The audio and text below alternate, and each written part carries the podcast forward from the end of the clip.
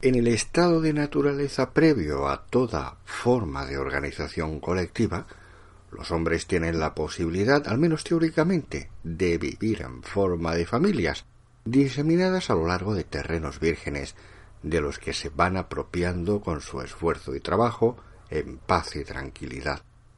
Pero en el caso de que se produzca un conflicto entre familias, es posible que se apliquen medidas de reparación injustas, crueles o simplemente que no pueda hacerse justicia.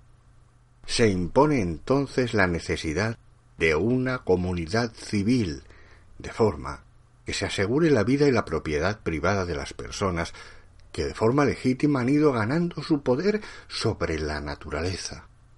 Ahora bien, si se agrupan para decidir sobre los intereses comunes en forma de mayorías, mediante un pacto Ello no debe implicar perder libertades, como es el caso de una monarquía absoluta, sino que lo único que las familias pierden es su poder legislativo y ejecutivo.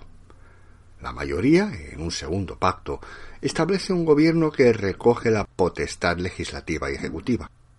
Si el gobierno comenzase a dañar los intereses privados de los ciudadanos, los poderes públicos retornarían a ellos.